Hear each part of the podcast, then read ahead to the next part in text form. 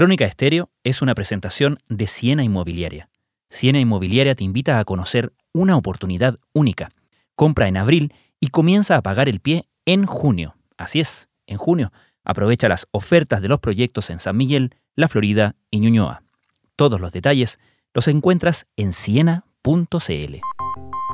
Chile tiene una deuda con sus niños. Por ley, el Estado debe proteger a los menores en riesgo social. Fue en febrero cuando el Sename firmó un convenio de colaboración y coordinación con la Agencia Nacional de Inteligencia. Esto reviste la mayor gravedad. Alianza estratégica institucional sacramentada con la firma de ambos directores. Llama la atención en que este convenio se haya hecho con posterioridad al estallido social. Se vulnera directamente la privacidad de estos niños, niñas y adolescentes. Definitivamente eso dice que los niños están primero desde la sala de redacción de La Tercera, esto es Crónica Estéreo. Cada historia tiene un sonido. Soy Francisco Aravena. Bienvenidos.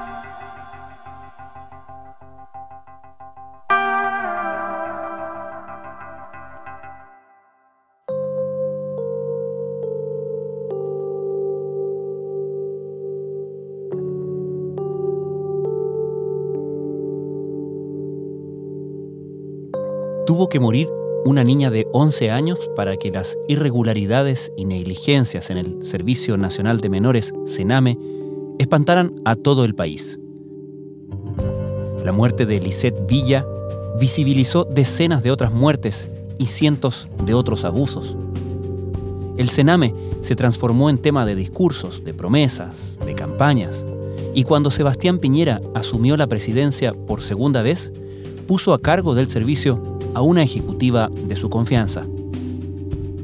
Ayer, esa mujer, Susana Tonda, renunció, aduciendo que no contaba con la confianza del ministro de Justicia.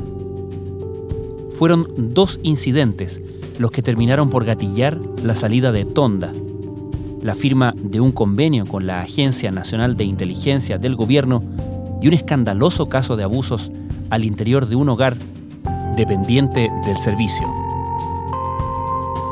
Esta es la historia. El origen de este quiebre entre la directora del Sename, Susana Tonda, y las autoridades del Ministerio de Justicia se remonta al 21 de abril, cuando se conoce un convenio que había sido firmado en febrero pasado por el Sename y la Agencia Nacional de Inteligencia, donde el primero se comprometía a entregar cierta información de niños, niñas y adolescentes que están bajo su cuidado a esta institución que es la encargada de realizar acciones de inteligencia, es decir, quienes de cierta forma adelantan escenarios en torno, por ejemplo, a los desórdenes públicos u a otras acciones que puedan poner en riesgo al Estado. Leslie Ayala es periodista de La Tercera. Esta situación hasta ese minuto era desconocida y fueron los funcionarios del propio Sename quienes le entregaron información de este convenio a la defensora de la niñez, Patricia Muñoz, quien finalmente es la primera en hacer una crítica directa a la firma de este acuerdo, en el sentido de que este convenio venía a criminalizar a los niños, niñas y adolescentes que están bajo la supervisión del Sename en cuanto a aquellos que están en las residencias a propósito de ciertas infracciones que han cometido a la ley de responsabilidad penal adolescente. Esto reviste la mayor gravedad a la que nos podemos enfrentar en términos de cómo se vulnera directamente la privacidad de estos niños, niñas y adolescentes, su honra y también cómo se infringe de manera directa el principio de no discriminación. Entonces Patricia Muñoz levanta el punto de que el convenio era discriminatorio, pues hacía que la Agencia Nacional de Inteligencia pusiera foco, por ejemplo, después del estallido social, a estos adolescentes como algunos de los responsables que estaban tras distintas acciones de protesta y también aquellos delitos que se cometen en torno a las manifestaciones como saqueo, desórdenes públicos y también maltrato de obra carabinero. ¿Y qué explicación se daba desde el Sename para la firma de este convenio? La explicación que daba el Sename para la firma de este convenio con la Agencia Nacional de Inteligencia era que todos los datos que ellos pudieran entregar a esta agencia se garantizaba por parte de la ANI la confidencialidad y el buen uso de estos datos. Según ellos, el convenio dejaba claramente establecidas las obligaciones de protección de los datos de estos menores de edad y por tanto se limitaban aquellos datos que fueran sumamente sensibles y que en definitiva la Agencia Nacional de Inteligencia ya no podía requerírselo a ellos como Sename, sino que tenía que acudir a la justicia. Alianza estratégica institucional sacramentada con la firma de ambos directores que denunció el Sindicato de Trabajadores del Servicio Nacional de Menores, institución que con un comunicado buscó despejar la duda sobre el resguardo y confidencialidad de los datos que se entregarán. El Sename siempre planteó que era habitual que ellos entregaran información a otras instituciones que tienen que ver con el funcionamiento del Estado, ya que es un marco de transparencia con el que ellos obran. El tema es que acá el Sename no obra solamente como un organismo cualquiera, sino que es quien está a cargo de niños, niñas y adolescentes que en definitiva no tienen a sus padres, por ejemplo, en el caso de las residencias del Sename y en el caso de quienes son infractores de la ley y son adolescentes, ellos solamente han perdido su libertad de tránsito y no otros derechos, como por ejemplo la confidencialidad de sus datos, ya sea por qué situación están detenidos, cuál es el proceso que ellos están enfrentando ante la justicia o otros datos sensibles como por ejemplo su edad, el sexo, y también, por ejemplo, datos familiares de dónde provienen estos menores de edad que finalmente han caído en este sistema de justicia penal adolescente. Llama la atención eh, dos elementos, al menos, en que este convenio se haya hecho con posterioridad al estallido social y segundo, en que nos quedan dudas por qué hoy día la ANI necesita recabar información. Los menores de edad tienen todavía posibilidades de reinsertarse, de educarse, de formarse. Y uno esperaría que ojalá eh, esta información pueda ser usada justamente en ese sentido. El Sename obviamente depende del Ministerio de Justicia. ¿Hubo una explicación de parte de Justicia para todo esto? La reacción del Ministerio de Justicia a través del ministro Hernán Larraín y su subsecretario Sebastián Valenzuela fue finalmente dejar siete días después de que se conociera este convenio que había sido firmado en febrero, pero sin embargo se conoce el 21 de abril, siete días después se deja sin efecto este acuerdo que existía entre el Sename y la ANI, entendiéndose entonces como una especie de quitada de piso de la Autoridad de Justicia a las labores de la directora Susana Tonda. Previo a esto, ¿qué evaluación existía de la gestión de Susana Tonda a cargo del Sename, un servicio que, por todo lo que sabemos, ya venía con mucha carga y con mucha atención además de parte de las autoridades y de la ciudadanía en general. Susana Tonda es nombrada en el cargo de directora del Sename el 11 de marzo del 2018, pero ella no pudo asumir de inmediato estas labores. Ella es una ingeniera comercial con vasta experiencia en empresas y fundaciones sociales y fue finalmente considerada por el presidente Sebastián Piñera para este desafío, que era estar a cargo de un servicio que hace muchos años viene inmerso en una crisis. Sin embargo, es una persona muy cercana al mandatario, ya que ha trabajado con él en distintas empresas en el pasado. Sin ir más lejos, ella era una de las representantes de Sebastián Piñera en el directorio de ELAN hace algunos años atrás y también es una de las es uno de los miembros más importantes de este grupo Tantauco, que fue el que delineó finalmente las prioridades del primer gobierno de Sebastián Piñera. En primer lugar, agradecerle enormemente, presidente, haber pensado en mí para esta posición. Humildemente voy a poner todas mis capacidades, todo mi esfuerzo, todo lo que pueda ah, y creo que algo podemos aportar. La verdad es que la realidad de los niños que les faltan las oportunidades, aquellos que han sido vulnerados en sus derechos más fundamentales, me, afecta y me importa muchísimo. Y por lo tanto vamos a trabajar con el equipo. Cuente con nosotros, nosotros vamos a sacar adelante, pero además quiero agradecer a la cantidad enorme de personas de todas las tendencias políticas, de todos los sectores de la sociedad que han ofrecido ayuda, que han ofrecido apoyo. La verdad es que lo necesitamos a todos. Todos y todas requerimos estar juntos en este gran proyecto. Nadie se puede restar. Eh, tal como dice usted, hace poco me preguntaron si íbamos a tapar las goteras o íbamos a cambiar el techo. Y tenemos que hacer las dos cosas, presidente. Tenemos que trabajar en, en las dos cosas fuertemente hacia adelante, porque los niños requieren cambios ahora, como estábamos conversando recién con el equipo, pero también requieren cambios estructurales de mediano y largo plazo. Así que Presidente, quiero agradecerle que es el primer presidente que viene a las oficinas centrales del Sename. Yo creo que eso marca su sello, está dando una señal importante y potente al país. Así que el equipo de Sename, el equipo que se está incorporando, le agradecemos ese gesto, porque definitivamente eso dice que los niños están primero en la fila. Ella no pudo asumir al ser nombrada en marzo del 2018 porque Susana Tonda tiene nacionalidad argentina y en ese entonces estaba a la espera de su nacionalidad chilena. Una vez ella logra obtener este requisito, asume un servicio al interior del Ministerio de Justicia que sin lugar a duda tenía un desafío muy grande. Recordemos que el caso que puso el Sename en el centro de la atención pública y también de la campaña presidencial fue el que ocurrió al interior de una residencia del Sename en abril del año 2016, cuando Lisette Villa, una niña de 11 años, muere a causa de la intervención de dos de sus cuidadoras, quienes actualmente están imputadas por el homicidio de esta menor de edad. Directora, fue básicamente entonces la pena eh, que ella sentía lo que la llevó a este... Sí, sí. Murió por pena, decía la directora del Sename, que terminó renunciando a su cargo por estos dichos. La causa de la muerte de Lisette dice relación con el ejercicio de violencia física en su contra. Entonces, el desafío de Susana Tonda de tomar este servicio dos años después era finalmente reformular todo el sistema de protección de la infancia y finalmente investigar y profundizar cuáles eran las causas de las 210 muertes que se registraban por parte de niños, niñas y adolescentes al interior de recintos que estaban sujetos a la vigilancia de este servicio.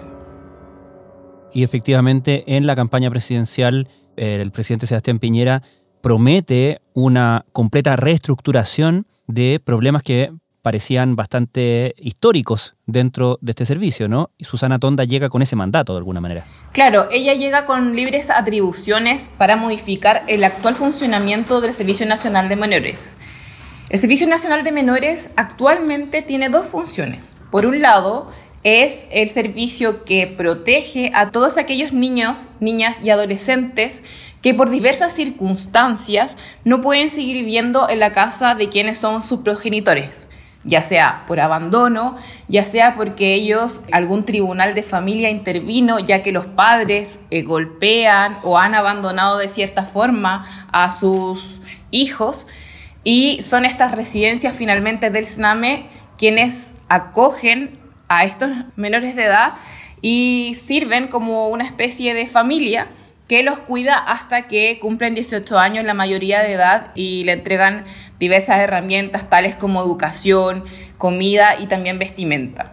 Chile tiene una deuda con sus niños. Por ley, el Estado debe proteger a los menores en riesgo social, pero continúan abusándose los niños en el interior de, los centros, continúan muriendo niños sin este reconocimiento del Estado. Por ejemplo, la última muerte que nosotros sabemos es porque una niña no recibió un trasplante. Ahí vemos una segregación, una, una poca empatía con los niños que, que son pobres, que son discriminados. Entre el 2005 y el 2016 murieron cerca de 200 niños que estaban bajo la protección del Servicio Nacional de Menores.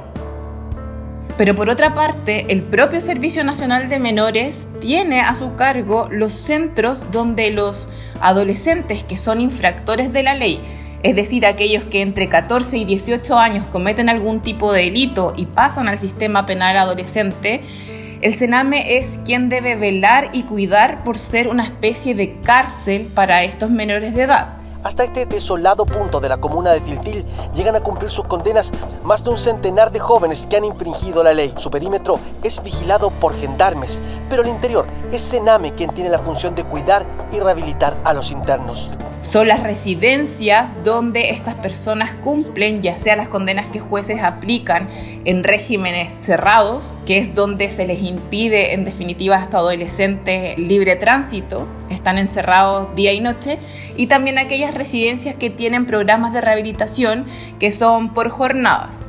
Entonces, el Sename sigue viviendo una dualidad, donde por un lado es una especie de cárcel para aquellos adolescentes que han cometido algún delito, y por el otro es quien debe hacerse cargo de proteger a todos aquellos niños, niñas y adolescentes cuyos padres no han tenido la posibilidad o han sido despojados de sus padres porque estos infringieron algún tipo de delito respecto a ellos.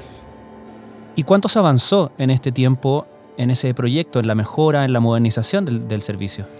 La renuncia de Susana Tonda se da un día antes que en el Senado se vote la separación justamente del Sename tanto en servicio de protección, por una parte, que va a quedar en manos del Ministerio de Desarrollo Social, y el servicio de reinserción juvenil, que finalmente es la justicia adolescente que queda radicada en el Ministerio de Justicia y Derechos Humanos. La Comisión de Constitución en sesión remota continuó con el análisis del proyecto que crea el Servicio Nacional de Reinserción Juvenil. El texto ya aprobado en general por el órgano técnico introduce también modificaciones a la Ley 20.084 sobre responsabilidad penal adolescente. Entonces, el escenario en que se produce la dimisión de Susana Tonda es del todo complejo, ya que justamente hoy en el Congreso es un día clave para el avance de esta promesa del gobierno de Sebastián Piñera.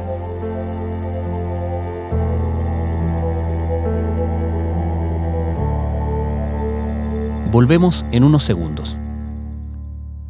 Crónica Estéreo es una presentación de Siena Inmobiliaria. Siena Inmobiliaria te invita a conocer una oportunidad única. Compra en abril y comienza a pagar el pie en junio. Así es, en junio. Aprovecha las ofertas de los proyectos en San Miguel, La Florida y Ñuñoa. Todos los detalles los encuentras en siena.cl.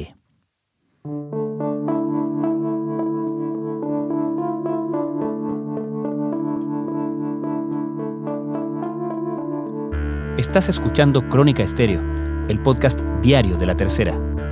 Hoy abordamos la salida de la directora del Sename, Susana Tonda, con la periodista Leslie Ayala.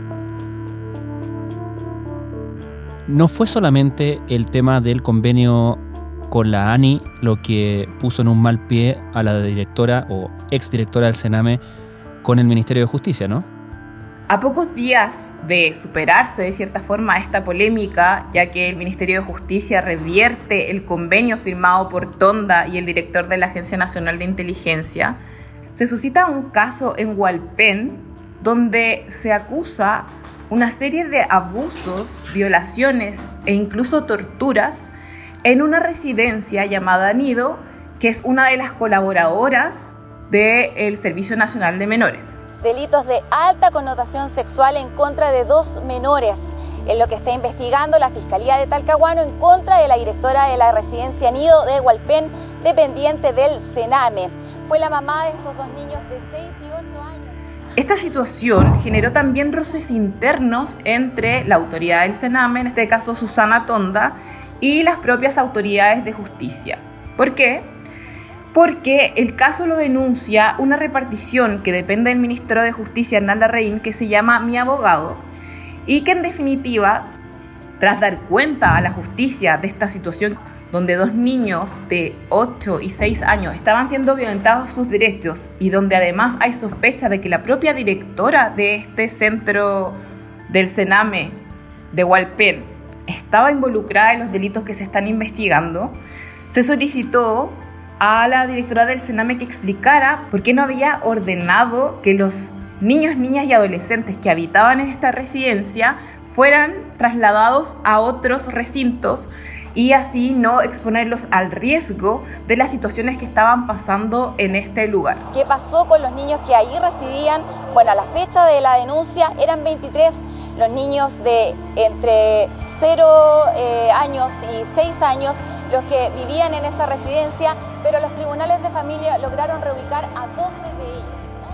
La respuesta solamente vino después de que la defensora de la niñez, Patricia Muñoz, interviniera a través de una querella que se hizo pública, donde ella relata todas estas situaciones que vienen a desnudar una crisis que existe en varias residencias del Sename de la región del Biobío. El resultado fue el cierre de este centro de manera definitiva, pero también el que Susana Tonda comenzara con un espacio de reflexión que finaliza hoy día martes cuando finalmente presenta su renuncia. Que a esa hora ya trascendía que Tonda dejaba la dirección, algo que ella misma confirmaba a través de esta carta de despedida a los funcionarios del servicio, donde decía que no contaba con la confianza de su jefatura directa.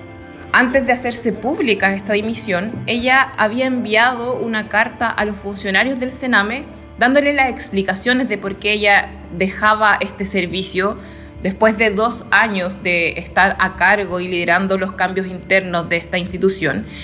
Ella apunta a que no contaba con la confianza del ministro de Justicia a propósito de los hechos del convenio de la Agencia Nacional de Inteligencia, principalmente porque ella dice que los dichos públicos de la Autoridad de Justicia, su jefatura, hacían dudar de su interés por la protección y el bienestar de niños, niñas y adolescentes. Ella estaba muy dolida por las palabras que habían sido utilizadas cuando el Ministerio de Justicia decide revocar este convenio. Pero internamente lo que se plantea a propósito de esta dimisión es que la situación de Hualpén también fue una crisis al interior del Sename en el entendido que al conocerse las situaciones de máxima gravedad que estaban ocurriendo al interior de un centro del Sename, hubo poca acción por parte de Tonda de, por ejemplo, viajar a la zona o dar algún tipo de señal de que la situación en esta residencia colaboradora del Sename en Hualpén era una situación que era inaceptable y que obviamente iba a traer las mayores consecuencias para el servicio que ella dirigía.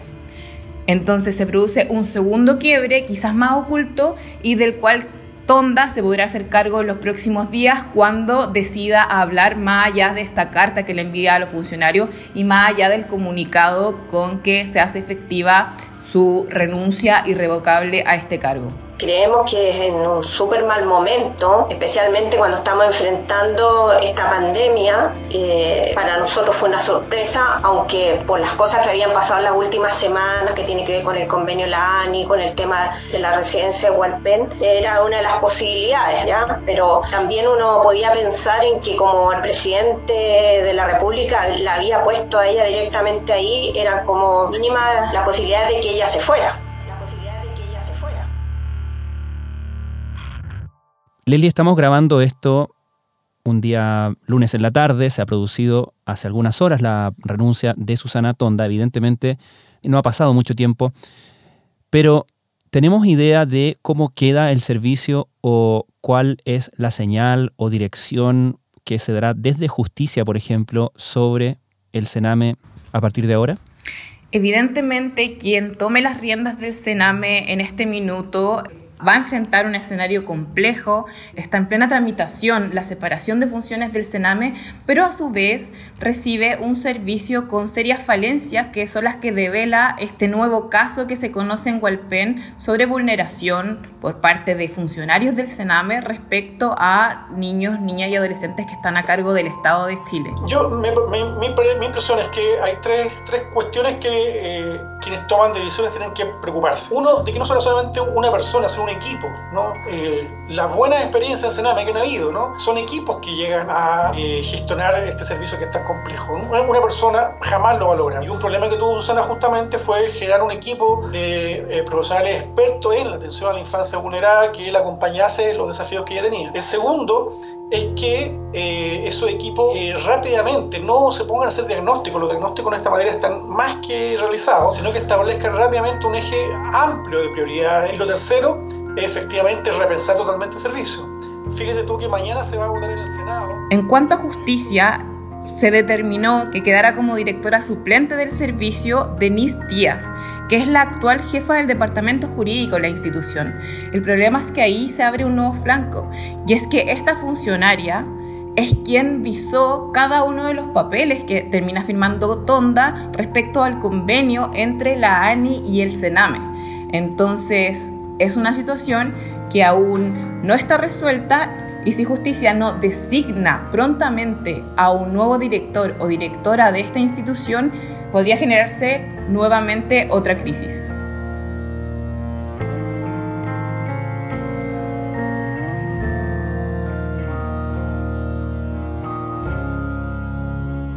Leslie Ayala, muchas gracias. De nada, Francisco.